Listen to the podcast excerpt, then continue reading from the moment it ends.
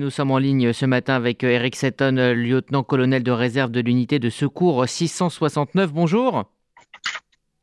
Bonjour. Merci. Bonjour auditeurs. Merci euh, d'être avec nous ce matin. Alors avant de parler du travail sur place, juste cette question, est-ce que vous pensez que l'État d'Israël, parce que c'est le débat en Israël actuellement, est-ce que Israël est prêt à faire face à un séisme d'une ampleur semblable? C'est un, peu difficile à répondre parce qu'effectivement, il y a euh, des, immeubles qui, sont, qui ont été construits avant 1985 et qui ne répondent, pas encore aux normes. Et je crois qu'il faut euh, un travail très sérieux pour, pour savoir. également, il y a des, endroits qui sont beaucoup plus, euh, plus dangereux, comme Elat, comme Beth comme Jérusalem. Donc je crois que le, travail doit se, se, faire de façon précise sur ces endroits-là et un peu, un peu moins un peu plus euh, tard sur les endroits moins, moins dangereux. Hmm.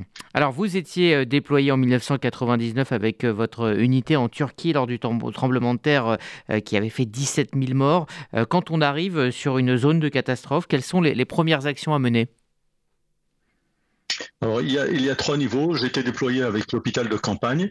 il y a trois niveaux de réponse. Le premier niveau de réponse, c'est le niveau, ce qu'on appelle le, front de, l'arrière qui déploie les secouristes, qui déploie ceux qui sont capables de, retrouver des blessés et des morts sous les débris avec les équipes de recherche. C'est la première réponse et elle doit se faire très très très rapidement parce que les heures tournent et euh, également avec le, temps, la météo qui est très dure, le froid qui s'installe, les, les, ressources des, des, des blessés se Eric euh, s'étonne que nous avons perdu. On va euh, le euh, rappeler au téléphone. Eric Seton, qui est donc lieutenant-colonel de réserve de l'unité de secours de Tsahal 669. Il avait participé en 1999 aux opérations de secours des Israéliens en Turquie lors d'un tremblement de terre qui avait fait à l'époque en moins d'une minute 17 000 morts. Eric Seton qui est avec nous? Oui, je vous entends très bien. Voilà, bah, avec le téléphone, euh, c'est effectivement euh, mieux.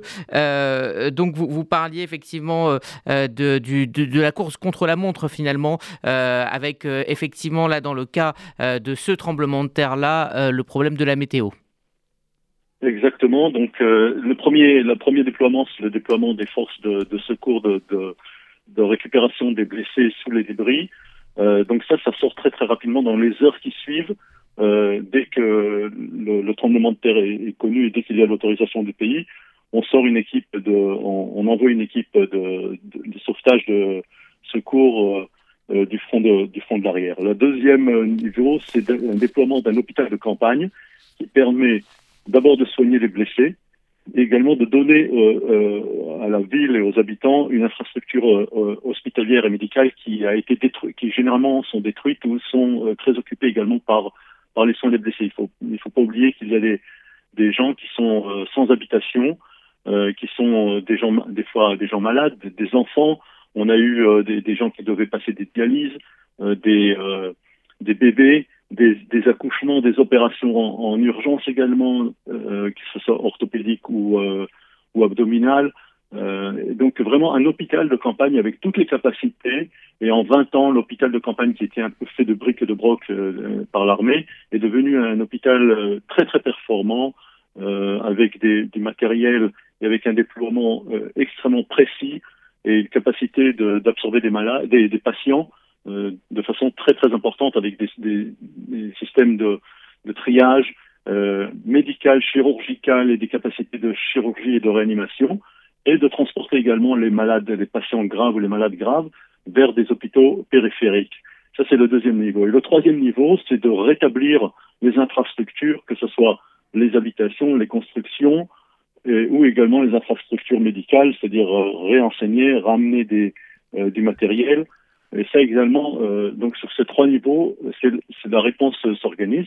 Et la première chose à faire, c'est d'assurer la protection des sauveteurs.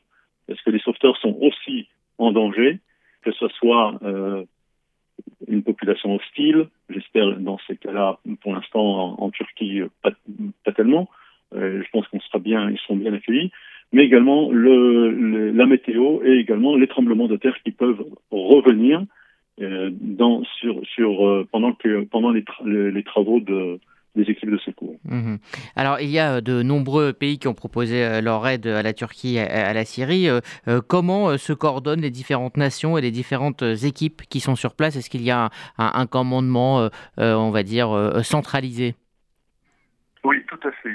C'est une très bonne question parce que c'est très très important de coordonner les, les, aides et que, que les, les, secours, les secours ne se marchent pas les uns sur les autres et ne fassent pas le même travail en double.